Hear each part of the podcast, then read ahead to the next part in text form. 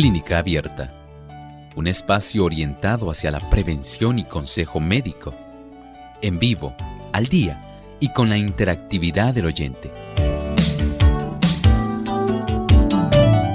Clínica Abierta, poniendo al doctor a su alcance para un diálogo claro y honesto, porque nos importa su bienestar y salud.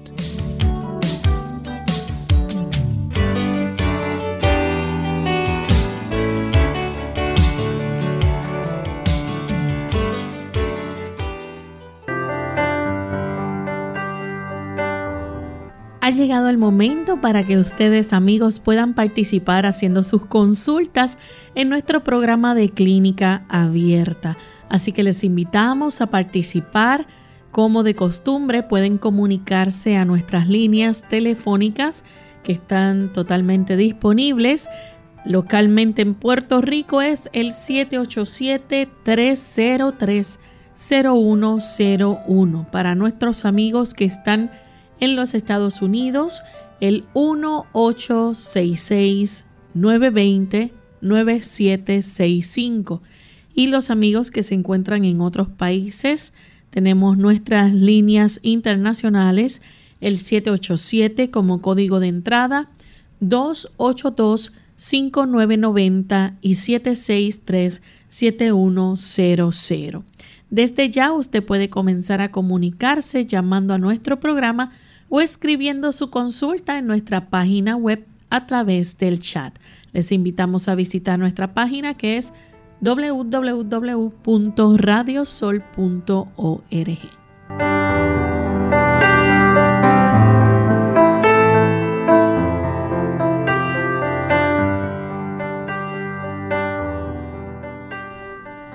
Saludos cordiales a todos nuestros amigos que ya están en sintonía de Clínica Abierta.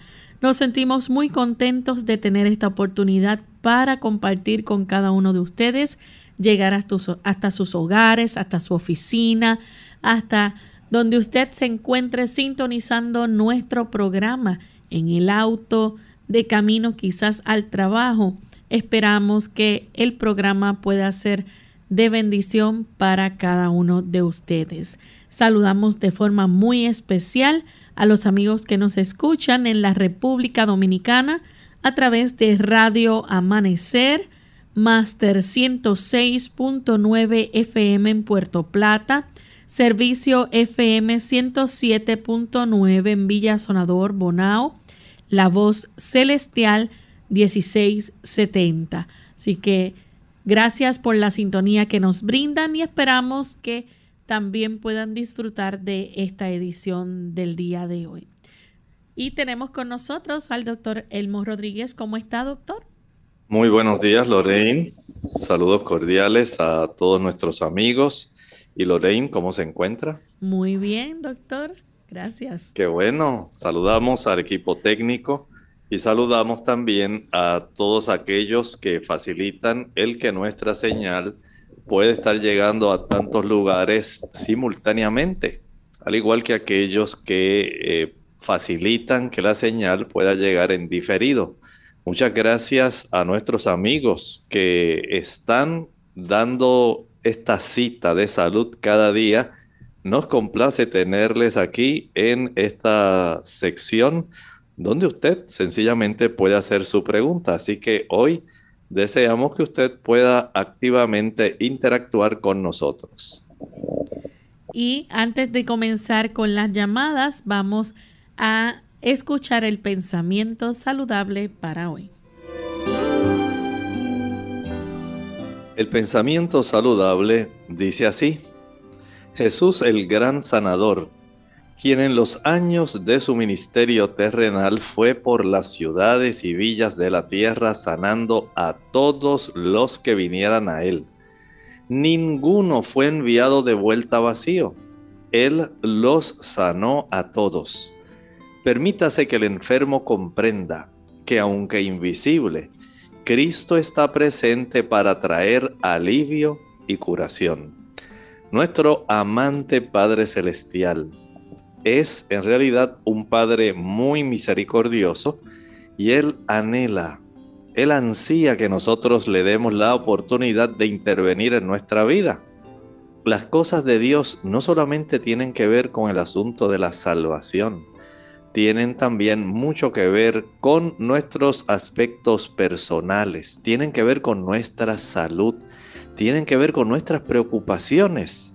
Él es nuestro Padre Celestial, así como su papá se preocupa por el bienestar suyo, así como un padre se preocupa por el bienestar de sus hijos. Nuestro Padre Celestial no es asunto solamente de recitación del Padre nuestro, y de entender que es una deidad que está lejana por allá en los altos cielos. Sí es cierto que el cielo, dice la Biblia, es el estrado de sus pies y que Él habita en los cielos. Pero lo cierto es que Él también está a nuestro lado. Jesús está a nuestro lado. Él ansía que nosotros le podamos comprender él desea que nosotros entendamos que actualmente, en el 2021, todavía Él sigue haciendo milagros y sigue interviniendo con la cristiandad. Sigue tratando de darse a conocer a toda la humanidad. Y usted tiene esa bendición de darle una oportunidad para que note cómo los asuntos de su vida se pueden arreglar. Entiéndalo, si usted tiene una situación de salud, Él le quiere ayudar. Bien, estamos listos para comenzar a contestar las consultas de nuestros amigos oyentes. Les recordamos que nuestras líneas telefónicas están disponibles para que se puedan comunicar. Nuestro cuadro ahora mismo Todas nuestras líneas están vacías, así que pueden comenzar a llamar para participar haciendo su pregunta en nuestro programa de clínica abierta.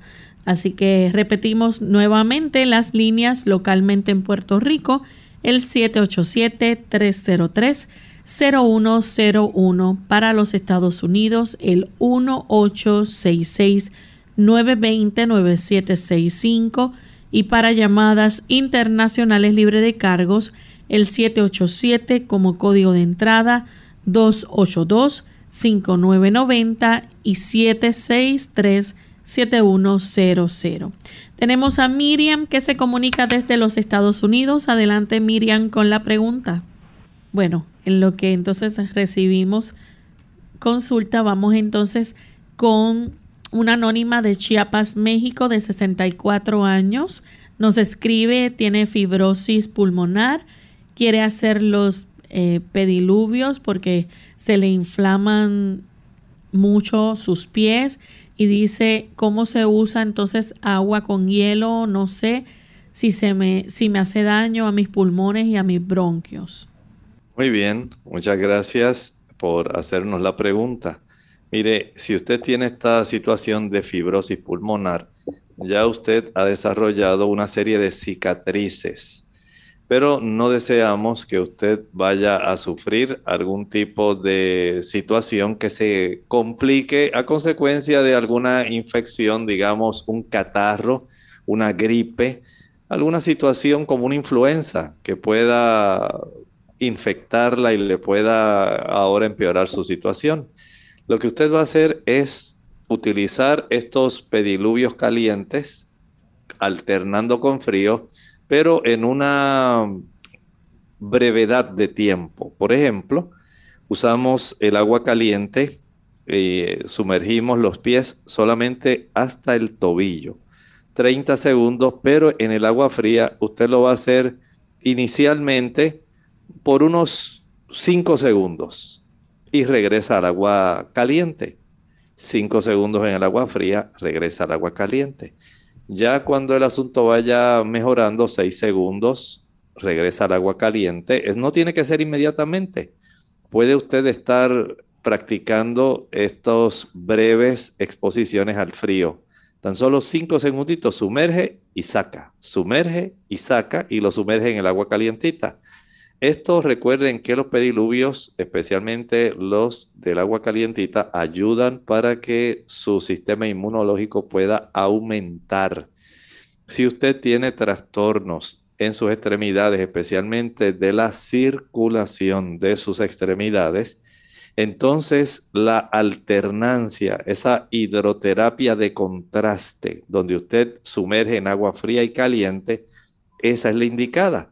Pero si usted tan solo lo que desea es subir la capacidad defensiva de su cuerpo, puede hacerlo solamente sumergiendo sus pies en agua calientita, 10 a 12 minutos solamente en el agua caliente. Nuestra próxima consulta la hace Miriam de Estados Unidos. Adelante, Miriam. Sí, muchas gracias. Buenos días. ¿Ahora me escuchan? Sí, ahora le escuchamos, Miriam. Ay, gracias a Dios. Óigase, doctor, yo vivo aquí en Massachusetts, entonces estoy alérgica a la planta Pontion Aiden, y me da una comezón y un dolor horrible esa alergia. ¿Qué usted me aconseja para hacer? ¿Cómo no? Esa planta en español se le llama el sumaque venenoso. Ese es el nombre de esa planta.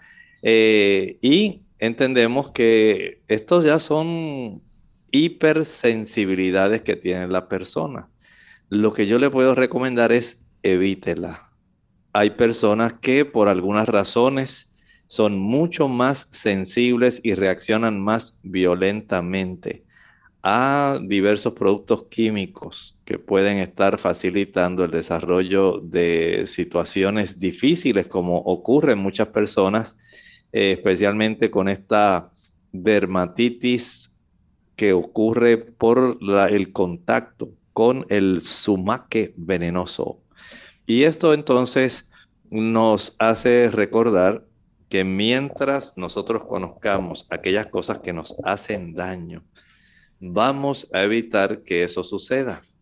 Si usted en algún momento entra en contacto con este tipo de enredadera de planta, lo mejor que puede hacer rápidamente, aplíquese alguna cataplasma de carbón activado en la zona para evitar que el episodio de reacción alérgica sea muy violento. Pero lo ideal, evite entrar en contacto con ella. Nuestra próxima consulta la hace Nelly desde Aguadilla. Adelante, Nelly. Dios le bendiga. Eh, mi pregunta es, yo quisiera que el doctor eh, nos dijera pues, a todos, eh, sabemos que ya la vacuna está obligatoria, se puede decir, porque uno no puede entrar a muchos lugares sin la vacuna. Eh, de, de no ponerme la vacuna, pero viendo la situación, posiblemente pues nos veamos forzados a ponérnosla. Y quisiera que él nos dijera cómo prepararnos para eh, ponernos esa vacuna. Muchísimas gracias. ¿Cómo no? Muchas gracias. Sí, comprendemos que la ciudadanía, especialmente aquí en Puerto Rico, está básicamente eh, exponiéndose, ¿verdad?, a este tipo de decisión, donde usted eh, va a decidir si se la pone o no.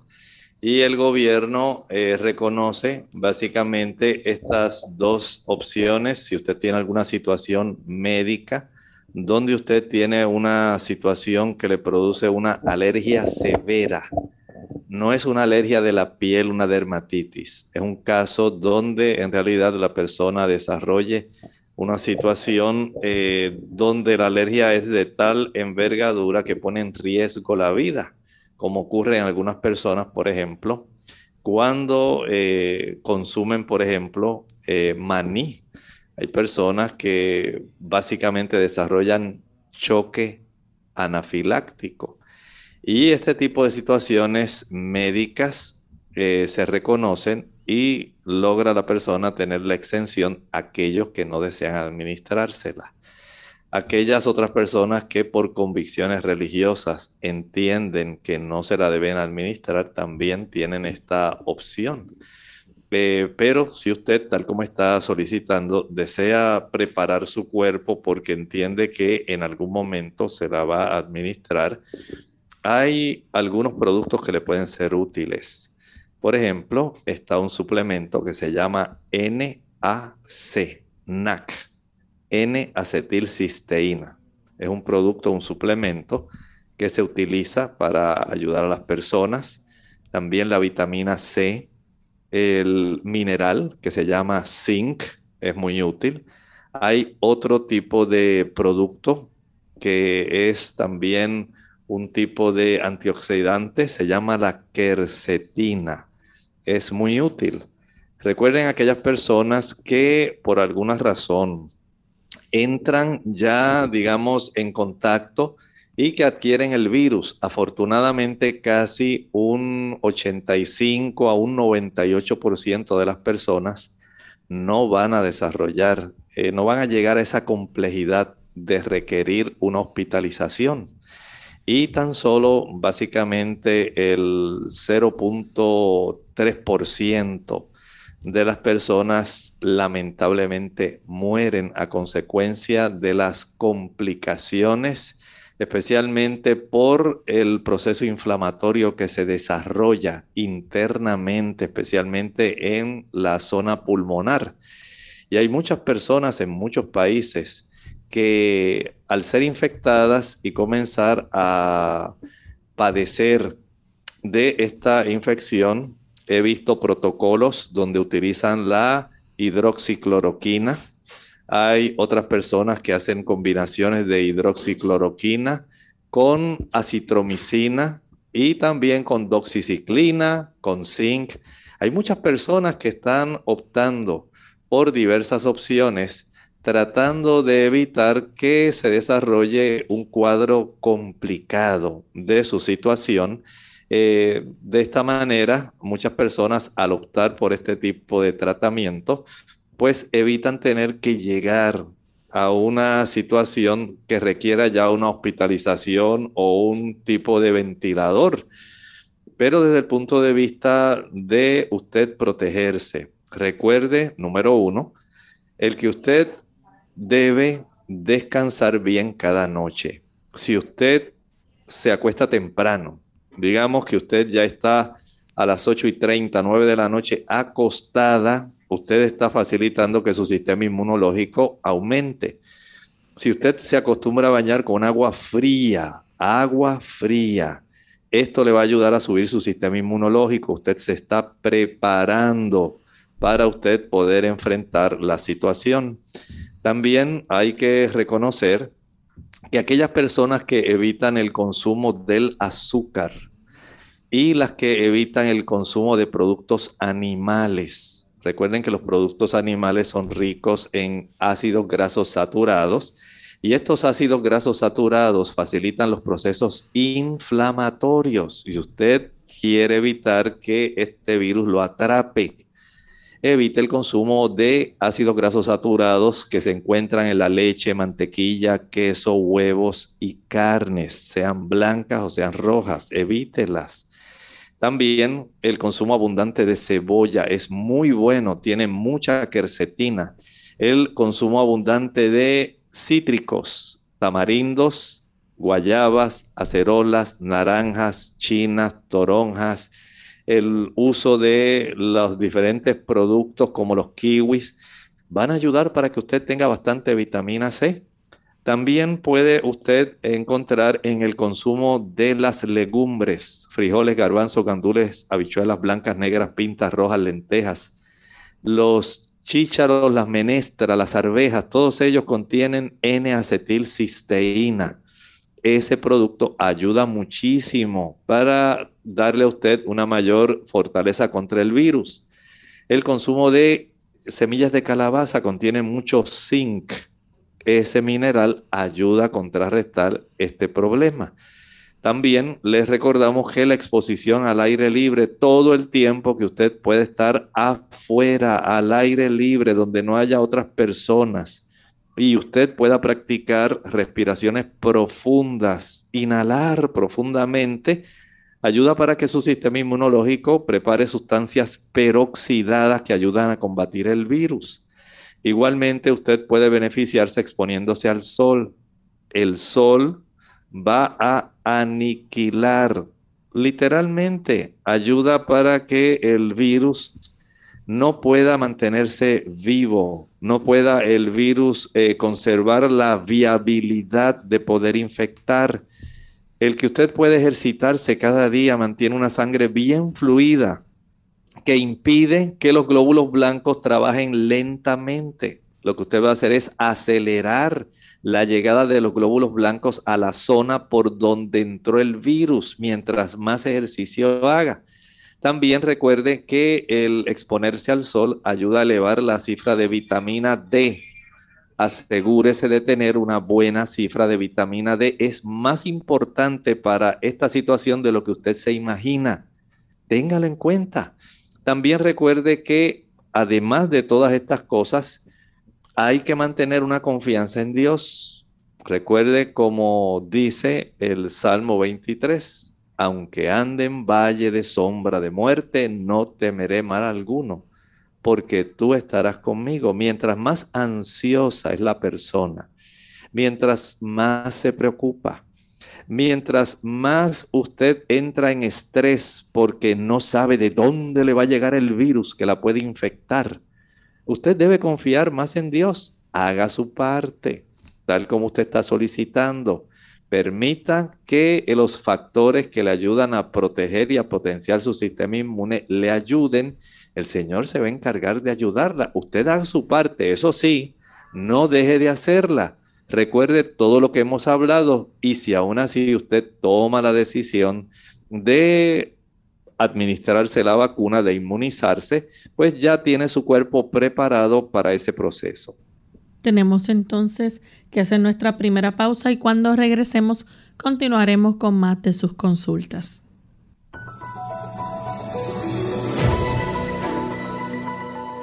Una provisión continua de agua es necesaria para todos los seres vivientes. El hombre puede vivir hasta seis semanas sin alimentos, pero solo unos pocos días sin agua. Cada célula del cuerpo necesita agua. El agua constituye alrededor del 70% del peso total del cuerpo. Todos los órganos y funciones del cuerpo requieren agua, tanto para la respiración, digestión, eliminación, secreción hormonal y regulación de la temperatura. Además, para la lubricación de músculos, huesos y tendones y protección contra lesiones mediante la amortiguación de los tejidos. Andropausia Hola, les habla Gaby Zabalúa Godard con la edición de hoy de Segunda Juventud en la Radio, auspiciada por AARP. Entre los 40 y 50 años, el hombre sufre una serie de cambios físicos y emocionales similares a la menopausia de la mujer. La andropausia, a diferencia de la menopausia, es un proceso de transición con síntomas mucho más graduales, que pueden variar desde una simple fatiga hasta la pérdida total de energía. En ambos casos, los síntomas se caracterizan por una caída en los niveles hormonales, el estrógeno en la mujer y la testosterona en el hombre.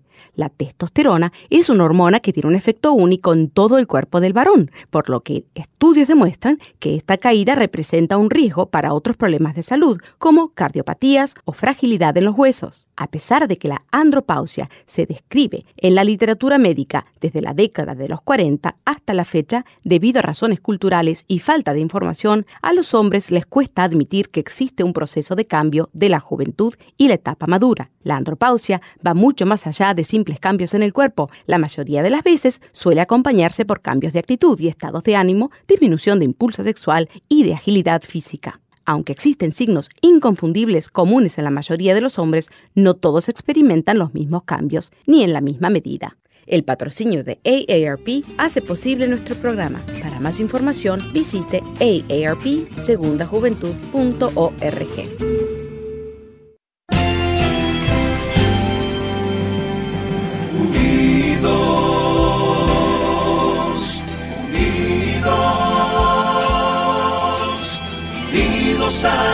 el cielo siempre unidos, unidos, unidos en la testificación de la verdad, en la testificación de la verdad.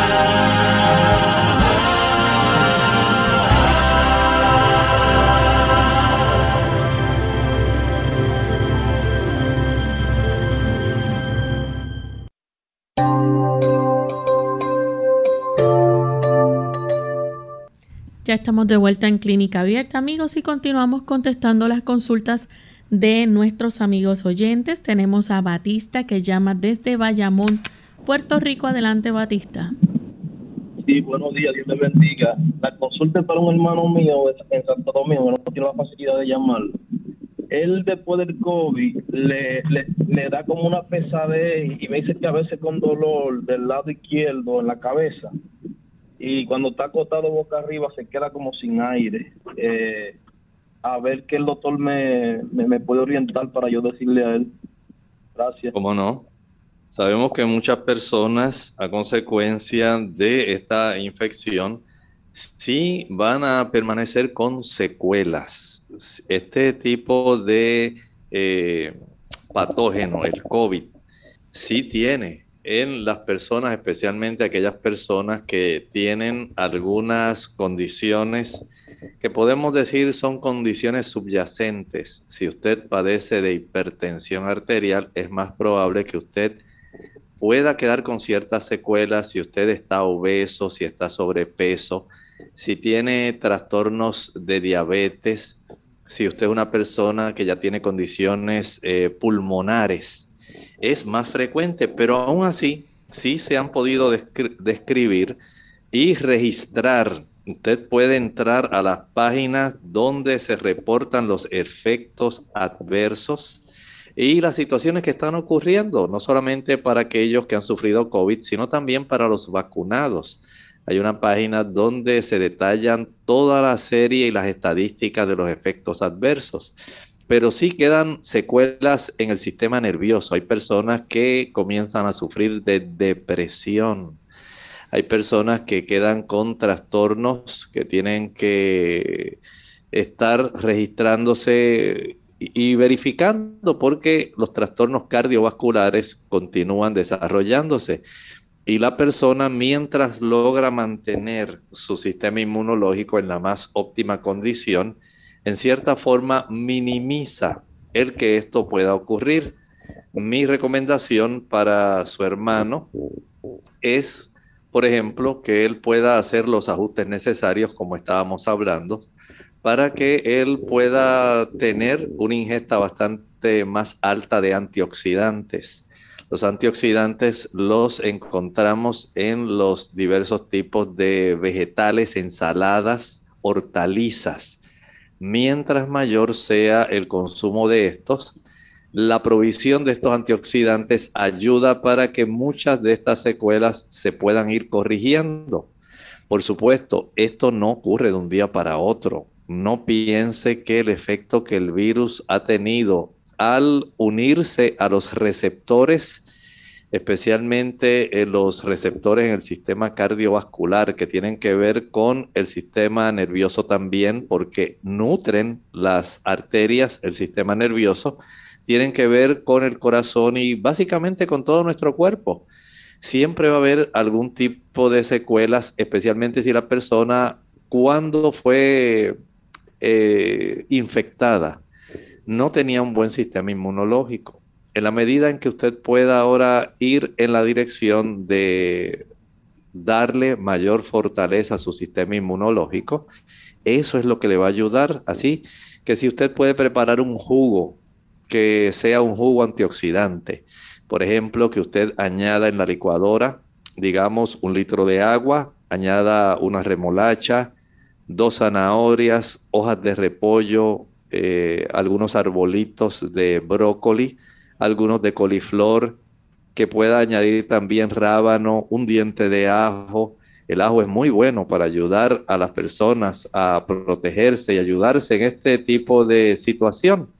Y esto usted lo puede licuar para que obtenga un agua o un jugo sumamente intensamente rojo. Esto le ayuda mucho. Añádale algunas hojas de espinaca y añádale un pepinillo, un tomate.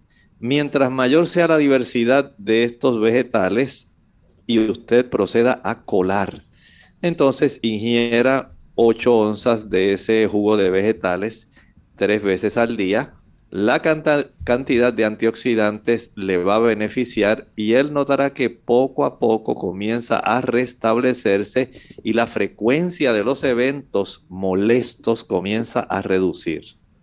Nuestra próxima consulta la hace Carmen. Ella se comunica de la República Dominicana. Adelante, Carmen, bienvenida. Sí, buen día. Dios le bendiga. Igualmente. Este, doctor, yo, yo le quiero hacer una pregunta al doctor. Este, que yo salí, dice que yo salí con tiroides. Dice pequeño módulo tiroides perales. ¿Eso me puede afectar o tengo que ponerme en tratamiento? Muchas gracias. Gracias. Mire, el hecho de que una persona haya sido encontrada con un nódulo tiroideo no necesariamente tiene que afectar el funcionamiento de la persona. Hay un estado eh, en el organismo, en el funcionamiento de la tiroides, que se llama un estado eutiroideo. Eso quiere decir que usted se encuentra dentro de un funcionamiento normal, aunque pudiera haber un hallazgo en un sonograma tiroideo, en un ultrasonido tiroideo, tiroideo donde muestre algún nódulo, algún quiste. El asunto es que el médico pueda constatar cómo se encuentra la actividad de ese nódulo. Eso sí es importante. Si es un nódulo que tiene captación o no tiene captación de yodo, cuán involucrado pudiera estar esto con una neovascularización, una mayor cantidad de vasitos que estén dirigiéndose hacia, hacia esa zona, el tamaño del nódulo, si es más de un centímetro, si junto con este nódulo hay asociadas otras situaciones. Eso es lo que al médico le va a preocupar. Y si él puede observar cómo está la función química de su glándula tiroides, cómo está la hormona estimulante de la tiroides, cómo se encuentra la triiodotironina, la tetraiodotironina, el yodo tiroideo libre, el conjunto de este tipo de información del ultrasonido más la función química es lo que le dará al médico la certeza del diagnóstico y le ayudará para determinar si usted amerita o no algún tipo de medicamento. Si tiene hipotiroidismo, aún teniendo un nódulo puede tenerlo. Si tiene hipertiroidismo, puede con hipertiroidismo también tener nódulos. O sea, esto es variable. Cada persona en este asunto es individual pero sí le puedo dar un tipo de consejo general. Evite todos los productos que sean marinos, todos los productos que sean marinos. Carrucho, pulpo, langosta, camarones, calamares, cangrejos, ostras, mejillones, ostiones. Evite todo pescado, bacalao, mero, chillo, cualquier tipo de producto, salmón, no importa cuán eh, sano digan que es, evítelo porque tienen un efecto en el metabolismo tiroideo. Igualmente afecta nuestra tiroides la hora a la cual nos acostamos a dormir. Mientras más tarde usted se acuesta, más trastorna su glándula tiroides. Mientras usted come en horarios irregulares, más trastorna su glándula tiroides. Una vida sedentaria que no está activa, más se trastorna su glándula tiroides. Y por supuesto, hay también fármacos que pueden afectar la glándula tiroides. Vea que hay una serie de factores. Por lo tanto, es esencial que antes de usted tomar una decisión respecto al tratamiento, primero sepa cuál es su condición. ¿Es hiper o hipotiroidismo? Si este nódulo eh, es preocupante o no. Y eso, pues por supuesto, asistiendo a la consulta médica es como lo vas a ver. Bien, vamos en este momento a nuestra segunda y última pausa y al regreso continuaremos contestando más preguntas.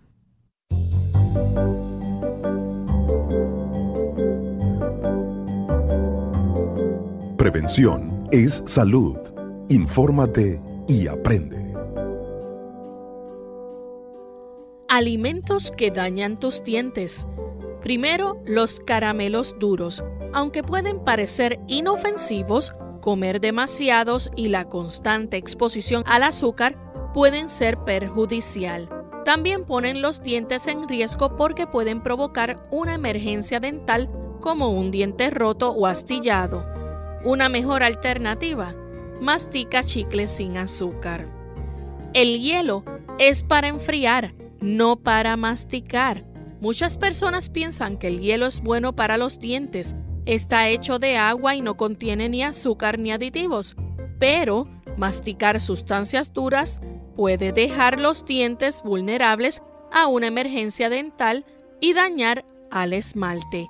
Disfruta del agua en su forma líquida. Cuidado con los cítricos. La exposición frecuente a los alimentos ácidos puede erosionar el esmalte, por lo que los dientes son más susceptibles a las caries. Aunque unas gotas de limón o de lima pueden convertir un simple vaso de agua en una bebida divertida, no es siempre la mejor opción para tu boca, pero si lo quieres ingerir, utiliza un sorbeto. La peor pesadilla de tu boca. Muchas frutas deshidratadas son pegajosas y pueden dañar los dientes, ya que tienden a permanecer en estos más tiempo. Si las comes a menudo, asegúrate de enjuagarte la boca con agua después de cepillarte y usar el hilo dental cuidadosamente. Intercambia el refresco por agua. Las bacterias de la placa usan el azúcar para producir ácidos que atacan el esmalte del diente. No ingieras alcohol. Este causa deshidratación y boca seca.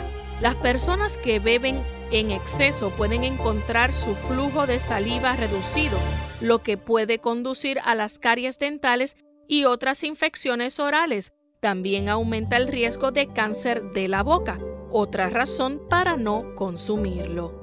El café y el té no son buenos, ya que estos frecuentemente también, si los consumes, pueden manchar los dientes. Así que elimina estos productos de tu dieta para que no dañen el esmalte de tus dientes.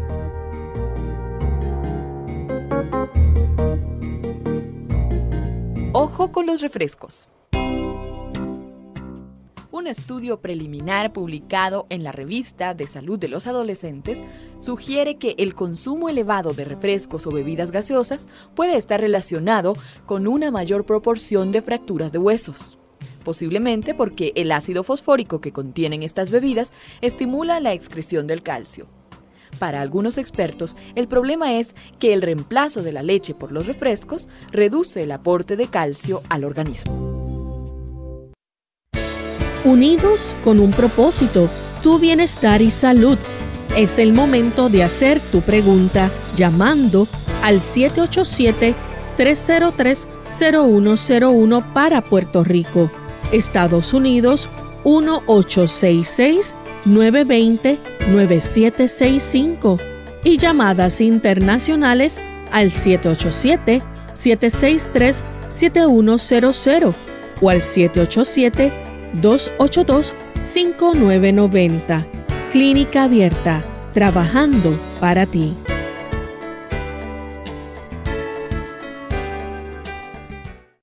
Clínica Abierta. Ya estamos de vuelta en Clínica Abierta, amigos, y continuamos contestando sus consultas. Tenemos a Raymond que llama de la República Dominicana. Adelante, Raymond. Sí, buenos días, buenos días. Eh, yo estoy llamando al doctor para preguntarle algo. Yo hace aproximadamente dos o tres años estoy sufriendo del colesterol alto y, el hígado graso, grado 2. Solamente se me controla bebiendo pastillas. Eh, no quiero seguir bebiendo pastillas. A ver qué me ayuda. Yo tengo 160 libras, no soy una persona gorda, eh, no como grasa, vivo restringido de todo y no sé cuál es la razón porque tenga que tener tanto el colesterol sobre los 300 y el hígado sumamente graso. A ver qué él me dice de eso, me aconseja o algo natural, porque ya no quiero beber pastillas para eso. Muy bien, hay algunos cambios que usted puede hacer para que de una manera progresiva no suspenda súbitamente el uso de sus fármacos. Recuerde que las cifras elevadas de colesterol y de triglicéridos, usted verifique la cifra de triglicéridos porque generalmente cuando hay hígado graso, hay una elevación en la cifra de este otro tipo de sustancias lípidas. Por lo tanto, sea muy sabio no lo haga súbitamente el abandonar su tratamiento, hágalo bajo la supervisión médica, pero en el transcurso vaya usted haciendo cambios, cambios en su estilo de vida. Por ejemplo, las personas que tienen el antecedente de usar alcohol o haber usado alcohol van a tener hígado graso aquellas que tienen el antecedente de diabetes o tener una elevación de la glucosa sanguínea también desarrollan más fácilmente hígado graso. Aquellas personas que le encanta el consumo de productos dulces, jugos, maltas, refrescos, bombones, helados, paletas, bizcochos, galletas, flanes, chocolates, brazos gitanos, todos ellos van a facilitar un aumento de los triglicéridos y el desarrollo de hígado graso. Vea que hay entonces razones que tienen mucho que ver. El consumo de frituras, el consumo abundante a veces de muchos almidones. Eh, tiene con esto mucha relación y también, aunque algunas personas son vegetarianas, son veganas, pero les encanta utilizar mucho aceite si usted es de las personas que a una ensalada la pone a navegar en aceite, ya sabe que aquí tiene otra causa por la cual va a tener una abundancia de triglicéridos y esto va a facilitar el desarrollo de hígado graso. El colesterol tiene mucho que ver, número uno, con el consumo de los alimentos que de por sí ya tienen colesterol. Estamos hablando de la leche, mantequilla, queso, huevos y carnes. Los mismos alimentos que contienen grasas saturadas son los mismos alimentos que también tienen colesterol en abundancia, el cual cuando usted ingiere esos productos va a sumarse al colesterol que usted produce. Y esto lo que hace es elevar bastante la cifra de colesterol sanguíneo de la persona.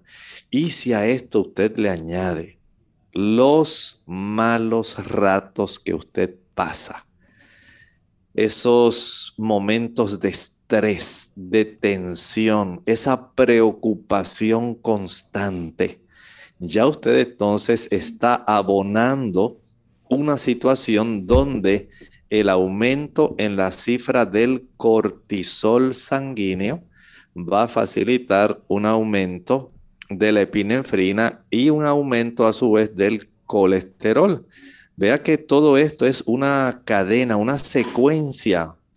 Por eso el estilo de vida se hace tan imprescindible.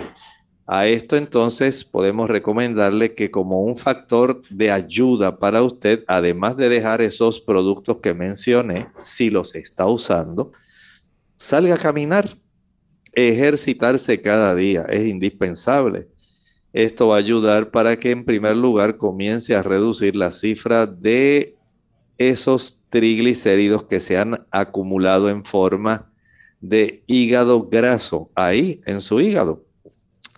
Puede usted también ayudarse consumiendo linaza, la linaza triturada, no entera, linaza triturada. Dos cucharadas con el desayuno, dos cucharadas con la cena. Ayuda a reducir la cifra de colesterol el consumo de eh, quimbombó, ocra, molondrón ayuda a reducir también la cifra del colesterol. Los garbanzos reducen el colesterol. Bien, tenemos Reduce el colesterol. La alcachofa reduce el colesterol. También podemos tener... Estamos teniendo problemas con la comunicación del doctor. No sé si él nos escucha y pudiera nuevamente repetir la eh, recomendación que está ofreciendo a nuestros amigos oyentes. Así que les pedimos disculpas ya que hemos tenido problemas entonces con la comunicación.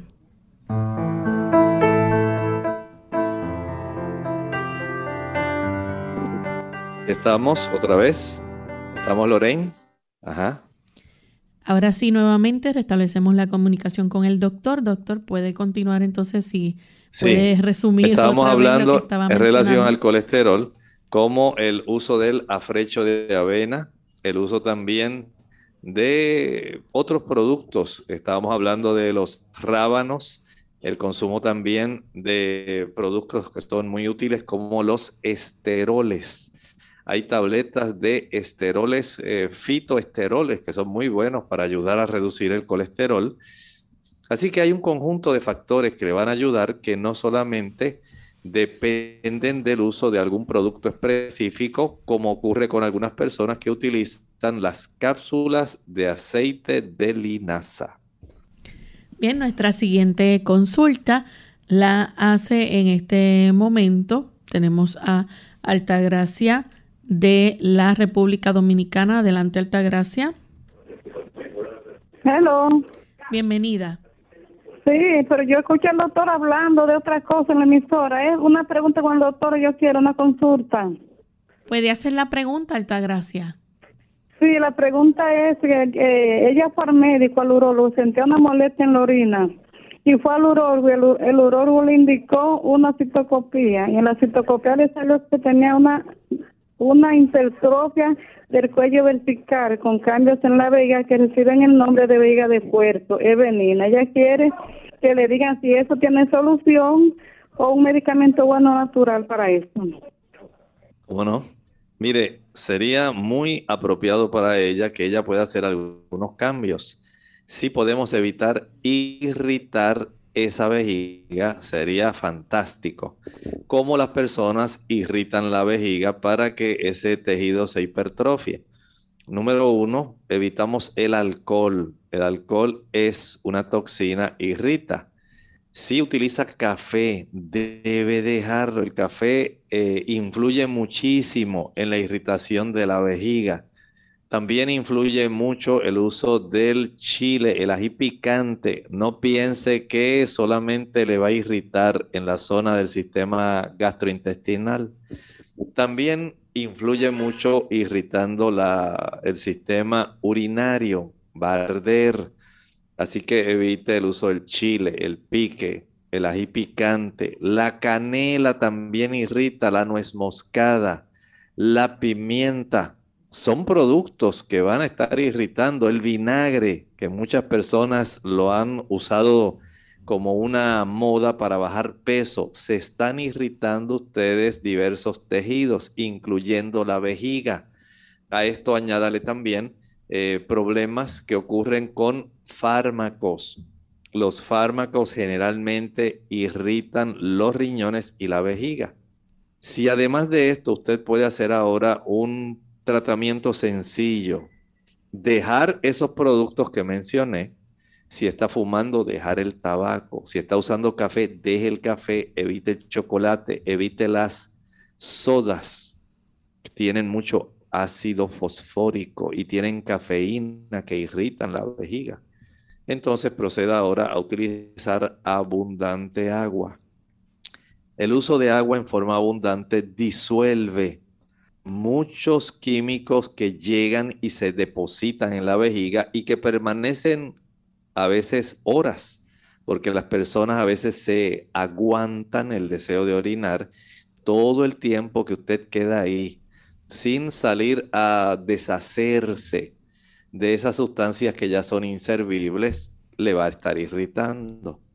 Así que tomar suficiente agua, 3 litros al día, impide este problema.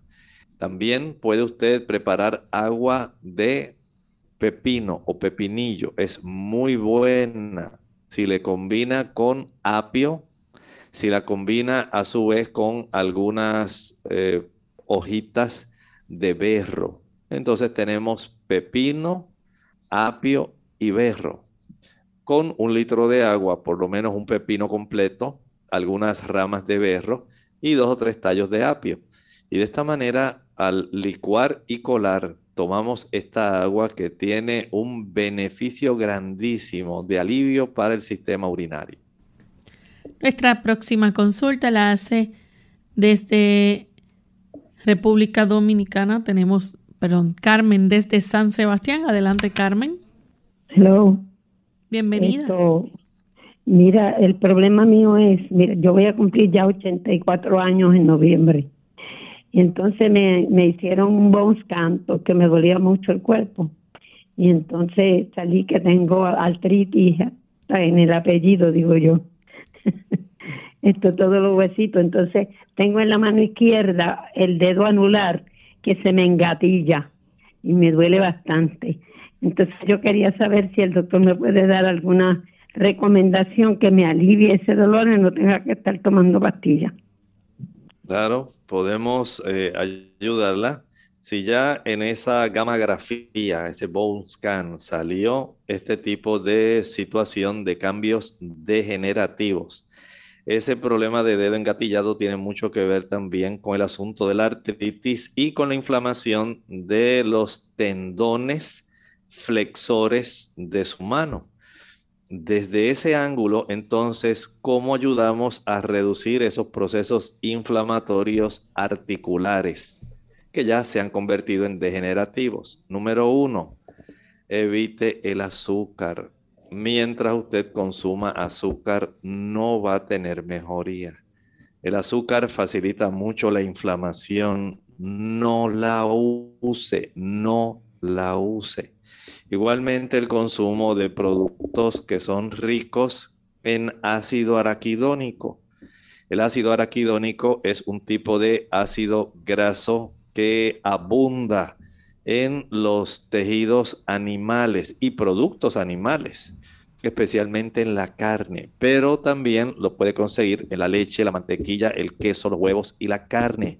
Y ese ácido araquidónico facilita el desarrollo de eicosanoides, que a su vez facilitan el desarrollo de prostaglandinas que facilitan la inflamación, PGE2.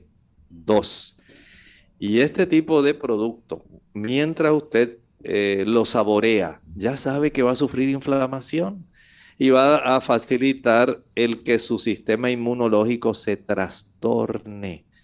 Mientras mayor es el consumo de ácidos grasos saturados, más inflamación y más trastorno autoinmune. Y precisamente la artritis reumatoidea es un trastorno autoinmune si usted evita esos productos, comienza a corregir el tipo de ataque que su cuerpo le brinda a su propio cuerpo. El uso de la curcumina ayuda a bajar la inflamación. Pero si usted se toma la curcumina para seguir comiéndose el cheesecake y comiéndose el churrasco, ya sabe que va a seguir igual. No va a tener ningún beneficio. La curcumina ayuda sumergir la mano en agua bien caliente que no la vaya a quemar. Y la sumerge eventualmente en agua fría que no la vaya a congelar. Va usted por 30 segundos a sumergir su mano en agua caliente y apenas 5 segundos en el agua fría. Regresa al agua caliente 30 segundos regresa al agua fría 5 segundos, al agua caliente 30 segundos, al agua fría 5 segundos. Repítalo unas 20 veces. Esto ayuda para que aumente la cantidad de circulación que llega a esas áreas articulares, lo cual facilita que comience a corregirse los problemas inflamatorios. Pero si usted no hace eso, no va a tener una mejoría real. Tenemos a Judy de la República Dominicana. Dice que siente como el estómago lleno, eh, dice que cuando come eh, pues eh, se pone incómoda o cuando está parada. Dice que toma agua con limón todos los días en la mañana y va al baño, pero ha sentido esto en las últimas dos semanas. Hay personas que comienzan a afectar su función digestiva el estómago puede padecer de una condición que se llama gastroparesia. Hay personas que sufren de esto por trastornos a su sistema nervioso, por ejemplo. Eso es más frecuente en las personas diabéticas. La motilidad, el movimiento del sistema digestivo se reduce, se hace más lento y mientras ese estómago no puede hacer una labor de mezclado y de propulsión hacia la zona del duodeno, tenemos problemas. Usted va a sentir su estómago lleno, va a sentir una digestión lenta. El primer consejo, después de comer, vaya a caminar. De una caminata de unos 15 o 20 minutos, sencilla. No tiene que hacer mucho esfuerzo, solamente camine. Y esta caminata va a facilitar que usted pueda mover mejor su sistema digestivo y evitar este tipo de congestión. También recuerde que el tomar agua entre comidas es muy adecuado, pero si la toma con las comidas, usted se sobrellena y facilita este problema. El uso de enzimas digestivas vegetarianas pueden ayudar a acelerar el proceso de la digestión y el vaciado estomacal pero nada va a sustituir el que usted coma moderadamente y salga a caminar después de las comidas.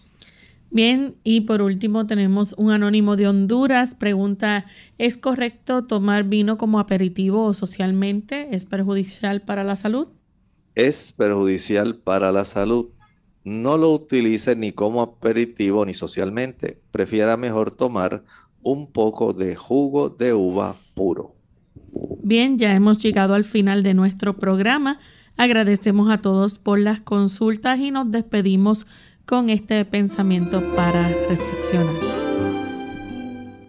Recuerde que la bendición que el Señor le brinda a la iglesia de Pérgamo, según consta en Apocalipsis 2.17, dice que al que venciere es posible vencer.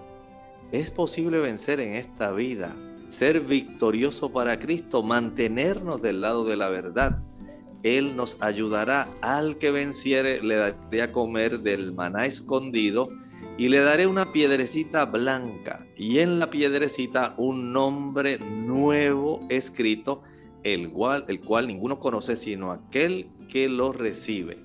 Cuántas bendiciones y estímulos el Señor nos brinda para ayudarnos a que podamos vencer eso es así como el padre le hace a los hijos. Le dice, si haces esto, te voy a ayudar de esta otra forma, vas a recibir este regalo. Y el Señor nos alienta y nos da un aliento bastante grande. El que venciere, es posible vencer por la gracia de Cristo en su lucha diaria que usted tiene contra el mal. Por la fe en Jesús, Él brindará gracia suficiente para que usted y yo podamos estar firmes hasta el fin.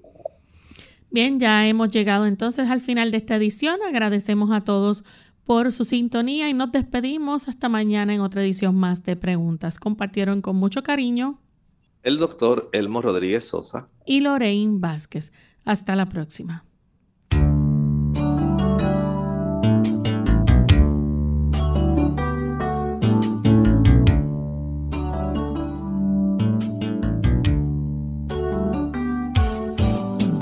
Clínica Abierta. No es nuestra intención sustituir el diagnóstico médico. Antes de poner en práctica cualquier consejo brindado en este programa, usted debe consultar con su médico. Hasta la próxima.